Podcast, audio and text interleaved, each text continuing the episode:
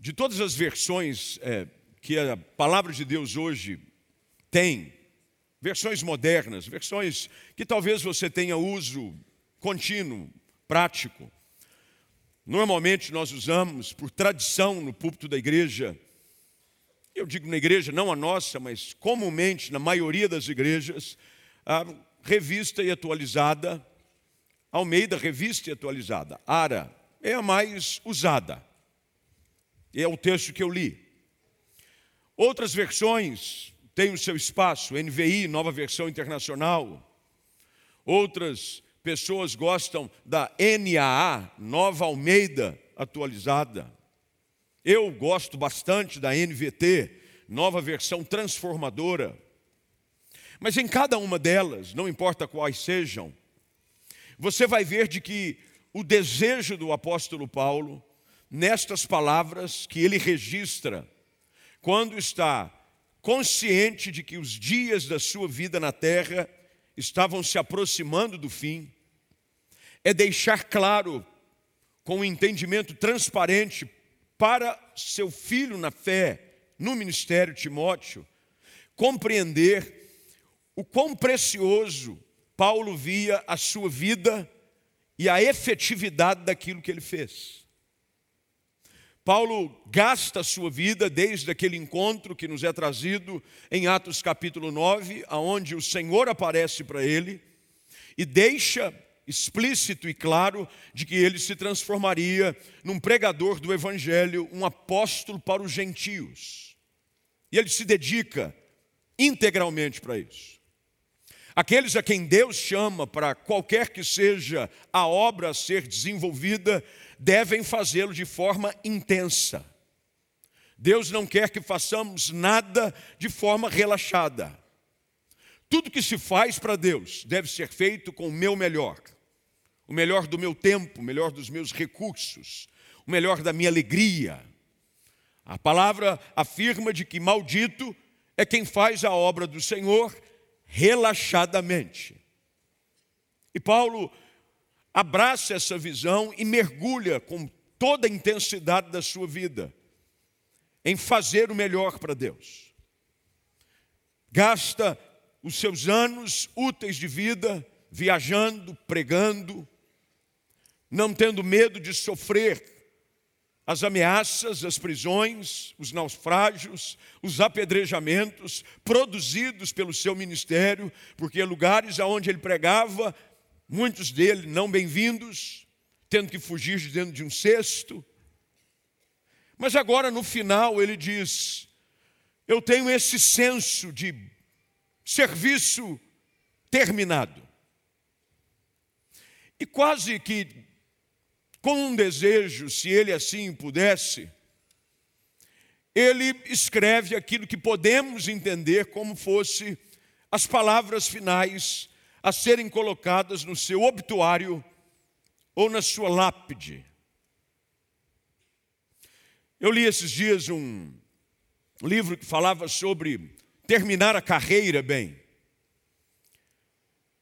E um jornalista que estava vivendo um momento difícil de uma enfermidade terminal, escreve algumas palavras sobre a sua própria vida. E ele, ele pediu que estas palavras fossem colocadas, se não no programa que é distribuído num velório, num culto de ação de graças, pelo sepultamento de alguém, ou, se mais importante ainda, fosse colocado numa lápide. E as palavras foram essas: Eu fui um bom pai, um bom marido, contribuí com causas nobres, deixei uma reputação de integridade absoluta e fiz muitos amigos. É óbvio que aqui ninguém está começando a criar um ambiente onde você seria levado por esse momento a pensar em qual seria o texto do seu obituário. Pastor, misericórdia. O senhor vai falar agora para a gente pensar sobre o texto que vão escrever a nosso respeito quando morrermos. Bem, talvez você não tenha isso em mente, mas o fato é de que a maneira como você está vivendo a sua vida, vai definir o que vão dizer de você quando você já não puder mais escrever sobre si próprio. Paulo está aqui compartilhando com este, o qual recebe a incumbência de dar continuidade ao ministério pastoral, de cuidado das igrejas, essa preocupação sobre a importância de terminar bem. Mais importante do que começar bem é terminar bem. Conheço gente que começa bem, mas termina mal. Eu conheço gente que começa um plano, um projeto, um relacionamento, um casamento, uma vida com Deus, mas termina mal. Nesses versículos que lemos, esses três versículos, nós conseguimos examinar na vida do apóstolo Paulo três perspectivas que ele apresenta.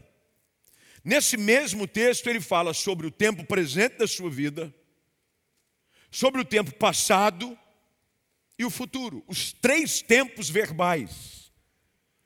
Paulo analisa aqui nessa afirmação que ele faz.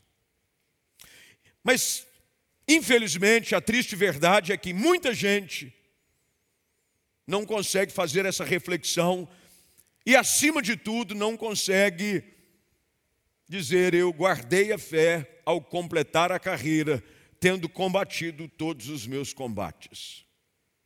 Um estudo, se você folhear as páginas da sua Bíblia e estudar os personagens bíblicos, você vai ficar surpreso em identificar de que boa parte deles, se não a maioria, terminou mal. Terminou mal. Começaram bem. Nós não estamos aqui julgando questões sobre vida eterna, salvação. Eu estou dizendo é que o seu último ato, as marcas que foram deixadas na vida destes heróis da fé, quando estive essa semana, eu fui sexta-feira pregar em Salvador, numa conferência que o pastor Luciano Subirá faz, e ele agora faz em todo o Brasil, edições regionais, que é o Casa de Zadok, ele faz Casa de Zadok Sul, Casa de Zadok Sudeste, Norte, Nordeste e Centro-Oeste. Eu fui pregar no Nordeste, em Salvador. Estávamos ali alguns colegas, pastores de igrejas, e ficamos tristes ao ouvir sobre situações que têm acontecido de forma cada vez mais comum, infelizmente, entre pessoas que estavam desenvolvendo o seu ministério, estavam vivendo a sua vida e em algum momento vieram a naufragar. Deslizaram do caminho reto, envolveram-se com o que não podia, deram ouvido às pessoas erradas. E de repente, aqueles a quem Deus havia usado de forma poderosa para abençoar pessoas, para impactar cidades, para ganhar gente que a gente não consegue contar, se vê agora com o seu nome envolvido em escândalo, separando do esposo, do marido, a igreja rachando, problemas financeiros. Isso me levou exatamente a esse texto sobre a preocupação da jornada do dia a dia. Porque para terminar bem, eu preciso ter uma preocupação diária de como está sendo a minha performance espiritual. Quais são os caminhos que eu tenho caminhado, quais são as rodas que eu tenho me assentado. Qual foi a razão, qual é o porquê que muita gente não termina bem? A resposta ela é simples, mas ela é extremamente importante. O fato é de que se tornar crente não é algo tão difícil. Afinal de contas, você se torna crente em Jesus Cristo pela graça. Pela graça você é salvo. Isso não vem de vós, é dom de Deus. Você é salvo pelo convite da graça. Agora, viver a vida cristã não é fácil. viver uma vida cristã reta, uma vida cristã séria, uma vida cristã de compromisso, não é um desafio fácil. Paulo, ele usa três verbos gregos, que na sua origem, neste verso de número 7, dão claramente a ideia daquilo que o apóstolo Paulo quer passar. Ele usa o verbo combater, ele usa o verbo completar, ele usa o verbo guardar, e todos eles indicam que essas ações de Paulo eram ações com resultados contínuos. Ele não lutava de vez em quando, ele não corria de vez em quando, e ele não exercitava a sua fé de vez em quando. Paulo está dizendo: se eu cheguei até aqui, e tenho essa plena satisfação de que em nada eu envergonhei o meu Senhor, é de que eu tinha a consciência da minha responsabilidade de viver intencionalmente o meu relacionamento com Cristo de forma séria. Paulo foi capaz de realizar tudo o que realizou no poder de Deus na sua vida. E ele aqui nos versículos seguintes, e é isso que eu quero compartilhar com vocês, e peço que, como sempre eu faço, você anote de alguma forma, sublinhe. Isso vai te ajudar hoje, vai te ajudar amanhã, vai te ajudar em algum momento. Você que está em casa do mesmo jeito. Paulo compartilha cinco chaves, cinco segredos, para nos ajudar também a terminar bem. Quem quer terminar bem aqui? Quem quer terminar bem? terminar bem, chegar assim na linha de chegada e dizer: Até aqui o Senhor me ajudou. Obrigado, Senhor. Que é bom é poder chegar na linha final e cruzá-la com aquela sensação: valeu a pena, Deus me sustentou. Primeira coisa que Paulo orienta, e é óbvio, lembre-se que essa carta é escrita a Timóteo, seu filho no ministério. Essa é uma das cartas que, dentro da divisão de estudos teológicos, são classificadas como cartas pastorais. Então, Paulo está escrevendo aqui como um conselho de um velho pastor para um jovem pastor. Ele está compartilhando a sua experiência e dizendo: Eu cheguei, você pode chegar também. Eu completei a carreira, Timóteo estava no início da carreira. Mas ele está dizendo: há segredos aqui, Timóteo, que eu quero compartilhar, que me ajudaram a completar a carreira, para poder receber agora a coroa que me está guardada. A primeira delas, qual é? Está ainda no verso de número 6. Quanto a mim, estou sendo já oferecido por libação e o tempo da minha partida é chegado. Libação é uma palavra que, se você buscar nas outras versões que eu citei, ele é colocado como sacrifício, como derramar de sangue, como uma oferta final. Era um termo usado tipicamente quando se ia oferecer algo em sacrifício. Então, o que Paulo está dizendo aqui, e é isso que você, por gentileza, precisa entender, é de que a vida espiritual, a sua caminhada, deve envolver um serviço ao Senhor de forma sacrificial. Servir a Deus é um compromisso que envolve sacrifício. Paulo diz: Eu esmurro meu corpo e o reduzo à escravidão.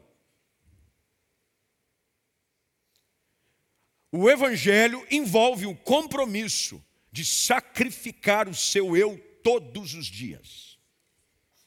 Todos os dias a tua carne vai querer te dar direção, mas se você quiser terminar bem, você precisa sacrificar os teus desejos, as tuas vontades, as tuas manias, tudo que você possa pensar, porque essa é uma batalha constante. A carne, ela milita contra o espírito para terminar bem, envolve sacrifício.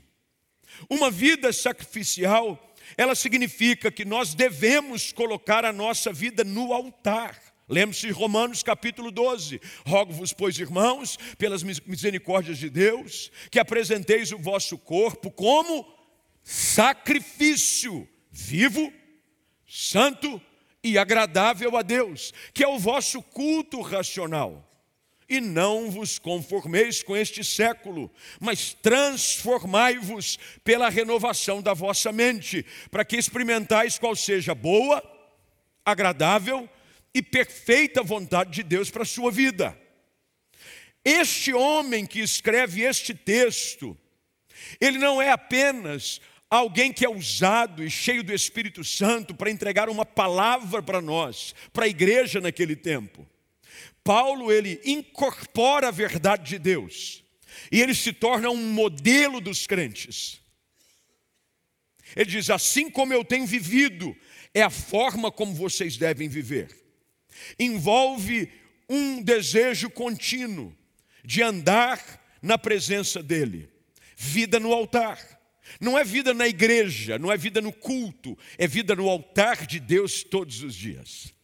É sacrificar as suas vontades quando você estiver em rodas, aonde pessoas têm privilégios ou têm desejos diferentes, mas você compreende de que o seu prazer está em fazer a vontade daquele que o arregimentou. Ele escreve isso no capítulo 2 a Timóteo. Não nos envolvemos com as coisas dessa vida. Para terminar bem, eu preciso entender de que mais importa obedecer a Deus do que aos homens ou até a mim mesmo. Segunda coisa que nós entendemos aqui dentro desse conceito de serviço sacrificial é de que nós precisamos adotar a agenda de Deus na nossa vida. Deus tem uma agenda para nós. Nós às vezes queremos colocar Deus na nossa agenda e falhamos de entrar na agenda de Deus. Homens e mulheres que caminham uma jornada de sucesso e chegam à linha de chegada, são homens e mulheres que decidiram andar na agenda de Deus. O que é importante para Ele é importante para mim.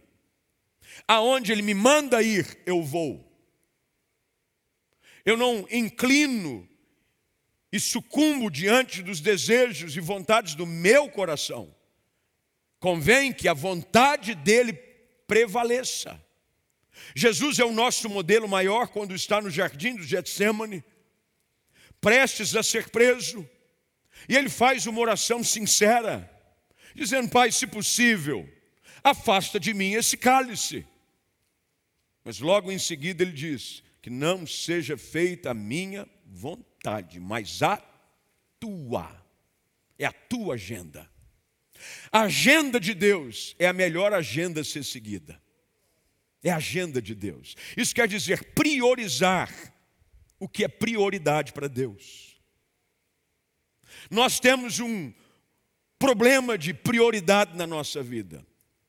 Se colocássemos, e hoje há aplicativos, há recursos onde você consegue criar listas de prioridades.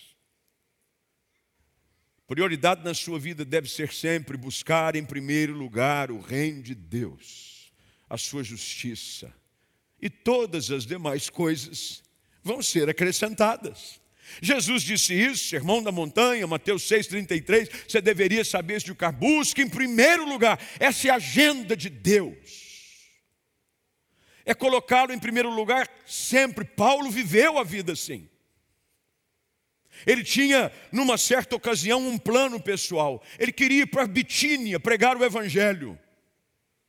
Só que aí não pareceu bem ao Espírito Santo. Porque ele teve uma visão à noite de um jovem macedônio dizendo: Passa para cá e ajuda-nos. O que é que Paulo faz? Não, eu tenho um projeto, está aqui tudo certo, já preparei a viagem para Bitínia. Ele se levanta, conversa com os companheiros de viagem e diz: mudança de plano. O meu coração estava inclinado em uma direção, Mas ontem à noite Deus mostrou qual é a agenda dele para a minha vida. E eu prefiro seguir a agenda de Deus do que a minha. Sabia que a maioria das vezes que nós nos frustramos, nos decepcionamos, perdemos tempo, é que nós estamos buscando a nossa agenda ao invés da agenda de Deus. E a gente coloca a nossa agenda diante de Deus e pede para Ele abençoar planos que não foram feitos por eles. Não foi Deus quem fez, não foi Deus que disse que aconteceria isso, foi você. Aí você diz, Senhor, nesse dia eu preciso fazer isso. É, é isso aqui, Senhor. Ó. Paulo diz: Eu preciso obedecer à agenda de Deus. Paulo fala sobre pagar o preço exigido pelo serviço obediente. Serviço sacrificial é pagar preço pelo serviço obediente. Não compete a nós discutirmos com Deus. Compete a nós obedecermos à voz de Deus. Um servo fiel obedece à voz do seu Senhor. Se ele vai, se ele diz para você, vá, o que, que ele espera que você faça? Que você vá. Servir e terminar bem é saber de que quem dita o ritmo, o compasso da sua caminhada é o Espírito Santo. Fica, eu fico. Vá, eu vou. É mais ou menos aquilo que acontece quando o povo está saindo do Egito, é o que Deus está querendo ensinar a eles. Uma nuvem durante o dia. E quando a nuvem se movia, o que é que o povo fazia? Movia com a nuvem. Quando a nuvem parava, o que, que o povo fazia? A nuvem parava. Ninguém começava a caminhar dizendo, nuvem, vamos. Ô nuvem, vamos. Nós precisamos entrar no compasso da voz de Deus para a nossa vida. Segunda coisa aqui que nós aprendemos, que é um segundo segredo que o apóstolo Paulo passa a esse moço no ministério de Timóteo, é de que para você terminar bem, você precisa aprender a lutar até o fim. A palavra luta aqui refere-se a uma intensa e árdua batalha. É como se você estivesse em um concurso ou em algum tipo de disputa esportiva e a pessoa está gastando toda a sua energia e esforço para chegar na reta final. Você já deve ter visto por aí algumas vezes cenários de Hoje, com a televisão, mostra muita coisa, de tudo quanto é lugar. Atletas que já estão praticamente exaustos, mas sabem que há uma linha de chegada.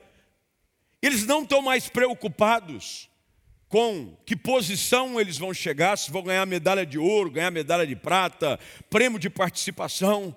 A preocupação deles qual é? Apenas completar a prova. Todo crente, toda pessoa que ama o Senhor, deve estar engajado nessa luta, nesse desejo contínuo de não desanimar. E essa luta é intensa, até porque há uma batalha contra vários inimigos. Na nossa corrida espiritual, para terminar bem, há pelo menos três inimigos que vão criar situações para não nos permitir chegar. Vão tentar sabotar. O primeiro deles, sem sombra de dúvida, é Satanás. Quando Paulo escreve aos Efésios no capítulo 6, verso de número 11, ele deixa claro de que a luta é contra Satanás. Ele é o nosso adversário. Ele vai criar situações para você tropeçar. Ele vai criar laços, ele vai colocar obstáculos, ele vai colocar situações de tentação no caminho para você parar. Segunda coisa que você vai ter que aprender a lutar é contra a sua própria carne. Não sei se você já chegou a essa consciência, de maturidade cristã. Mas o maior inimigo que você tem que vencer todos os dias não é o diabo, é você mesmo. Porque quem mais dá trabalho para você é você.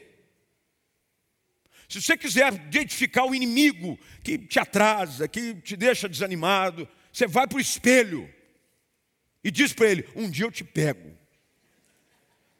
Um dia eu te pego. Porque Lamentações diz que o homem se queixa dos seus próprios pecados. Se você parar para pensar um minutinho e for sincero, sabe quando você entra na cabine da sinceridade? Cabine da sinceridade, ninguém te vê. E você tivesse que falar verdades para você mesmo, sem ninguém ouvir, você teria, infelizmente, de dizer: cara, você está atrapalhando, hein? Olha as besteiras que você falou, olha a forma como você agiu, precipitado, não está crendo, não está confiando. Às vezes a gente acha que não, mas esse tipo de conversa está presente na Bíblia em vários trechos. O Salmo 42 é uma conversa do salmista com a sua própria alma. Por que você está aflita, minha alma?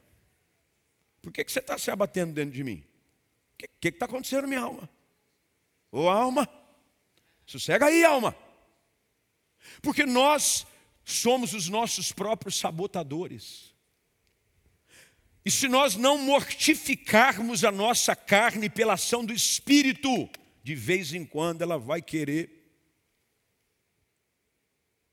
Paulo diz: o segredo é lutar contra a carne.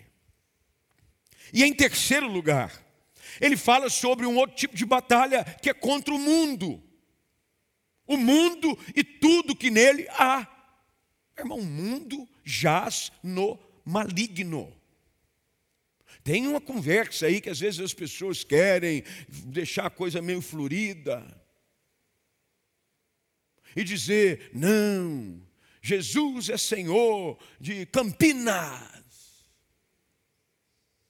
Jesus é Senhor de algumas pessoas que moram em Campinas. Agora, Senhor de Campinas, só se você estiver falando como se fosse, é uma palavra profética. Bem, aí Aí até a gente gosta. Agora, o mundo, o príncipe desse mundo é Satanás. Olha a bagunça. Foi Deus quem disse que se você o ama, você não pode amar o mundo. Na minha caminhada, na minha corrida, para eu terminar bem, na oração sacerdotal de Jesus, ele faz uma oração que é interessante que ele diz assim, sobre os seus discípulos. Ele diz: "Eu não peço que os tires do mundo, mas que os guardem do mundo." O mundo com seu ardiz, com as suas artimanhas, ele vai nos impedindo de terminar. Quantas pessoas caíram por causa do mundo? Essa é uma expressão, às vezes, que a gente usa até como jargão evangélico. Fulano de tal voltou para o mundo. Já ouviu essa expressão? Não? Fulano voltou para o mundo. Voltou para o mundo. E voltou mesmo. Porque os valores do mundo nada tem a ver com os valores de Deus. É por isso que quando Paulo está falando a Timóteo, ensinando a terminar bem, ele aponta algumas coisas, ele diz: vai ter que ter esforço. Meu irmão, se você não se esforçar e decidir, eu vou ser crente para valer, eu vou ser crente, decidir, crente. Não pense você que você vai viver uma vida de transe espiritual. Nossa, eu estou aqui agora sentindo. Não. Eu decido. Eu tenho disciplina. Eu vivo uma vida de vigilância. Eu tenho que vigiar. A palavra de Deus diz que eu devo vigiar porque o diabo, nosso adversário, está como um leão a rodear, procurando a quem possa devorar. Eu tenho que vigiar. Isso quer dizer que você vigia a roda que você senta, os relacionamentos que você tem, quem para quem você abre a porta da tua casa, com quem você dá carona, com quem. Não pode. Uma pessoa esses dias disse assim, pastor, estou passando uma crise no meu casamento. Falei, o que, que aconteceu? Eu dei carona para uma pessoa. Que pessoa? Dá carona para uma pessoa. Uma pessoa Seja mais específico na pessoa. Era um ex que eu tinha. Hum, hum. E ela ficou assim, pastor, mas não aconteceu nada. Falei, ainda não, mas você vai morrer. falei para ele. Ainda não, mas já pode encomendar, liga para a CETEC. Morrerás. Pastor, ela tá, não quer vigiar. Não convém. Fomos ensinados aqui, homens, casados, principalmente pastores. Só entra no meu carro mulheres da minha família. E aí não vem dizendo, mas ela é da família cristã. Ela é irmã em Cristo. Abre teu olho. Só entra no meu carro minha esposa, minhas filhas, minha mãe, minha irmã e minhas sobrinhas que, que vão pensar? Você pode estar até os dois lá dentro, tomado do Espírito Santo. Vocês estão aí na esquina, Deus falando, vocês. Ah, ah. Passei, vi o pastor, e ele levantando a mão, acho que ele estava discutindo com a moça. Você tem que fugir de tudo aquilo que tem cara, jeito, interpretação dúbia. É vigiar em todo o tempo. Para terminar bem, eu tenho que vigiar, porque um vacilo seu, você tropeça. Eu, eu vi uma maratona, óbvio que olhando para essa, essa mensagem, eu fui atrás de muita coisa, assim, sobre vídeos de conclusão, maratona. Tinha um rapaz que ele estava correndo, ele estava uns 50, 60 metros na frente do segundo colocado. Ele estava indo bem. De repente, ele, ele tropeçou. Acho que ele começou a ficar empolgado com a chegada. Quis estufar o peito, deu uma tropeçada, pranchou. O outro estava vindo atrás, ia passar, só que ele parou, ajudou ele a levantar, para que ele pudesse chegar. É lindo, isso tomou projeção, todo mundo falando: olha, nós devemos ser assim, ajudar quando que cai. E eu aqui, ah, tá bom que você é assim. O cara tropeçou, você fala, hum, é Deus que te derrubou. Você não chegar antes de mim. Se liga, rapaz, meu Deus é forte. Você ri, mas é ou não é? Está querendo, os humilhados serão exaltados. Aí você arruma uns versículos para tentar. Mas o que acontece? Talvez um deslize no final. Paulo escreve aos Gálatas dizendo: Vós corrieis bem. Quem vos impediu de continuardes? Vigilância. Terceiro lugar, vamos lá para a gente ficar dentro do tempo. Paulo diz: corra a corrida. Corra a corrida. Para correr a corrida bem, você tem que estar em forma espiritualmente. A caminhada, a corrida da fé envolve condicionamento espiritual. É por isso que mergulhar nas Escrituras, ter uma vida de oração, participar da comunhão da igreja, tudo isso é necessário para que você esteja espiritualmente bem condicionado. Bem condicionado. Porque senão você vai tentar correr a carreira da fé, aí te dá cãibra. Você dá um sprintzinho de 50 metros e já fica. É uma maratona onde você vai todos os dias, mergulhando na palavra, lendo as Escrituras, meditando em oração, tendo comunhão. E mesmo se em algum momento você se sentir esgotado, você volta para a palavra de Deus você volta para a presença do Senhor em oração e você é renovado pelo poder de Deus. para que você possa continuar.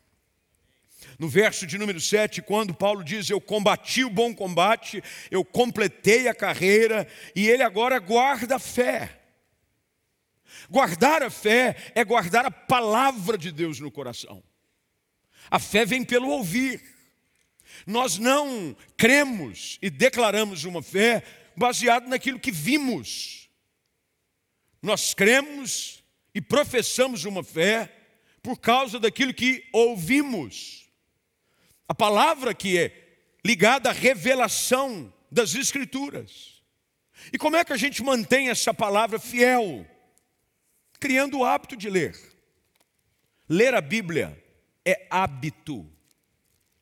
Você começa, busca um texto, numa versão que lhe traz um pouco mais de entendimento, e é por isso que existem tantas versões aí, como eu citei no início. Algumas trazem palavras um tanto mais complexas, que talvez não façam parte do teu vocabulário, mas aí você vai lá, você lê, você medita, você para, enquanto você está lendo as Escrituras, deixa o Espírito Santo falar com você manter a fé viva. Ele diz: Eu guardei a fé. Se ele guardou a fé, é porque havia momentos em que ela teve o risco de ser tomada, perdida, roubada. Eu preciso guardar. A fé é o tesouro precioso na vida do crente, porque sem fé é impossível agradar a Deus. Sem fé, nós não caminhamos um dia sequer e finalmente, Paulo ensina o como ele chega na linha de chegada, agora já no verso de número 8. Ele diz: Já agora, a coroa da justiça me está guardada. Paulo está dizendo o seguinte, preste bem atenção. Concentre-se ansiosamente na linha de chegada. Um corredor americano é um maratonista acho que o maior campeão de maratonas na história dos Estados Unidos. Ele era chamado John o Pinguim. Não sei por que pinguim. Pinguim correndo não tem muito futuro.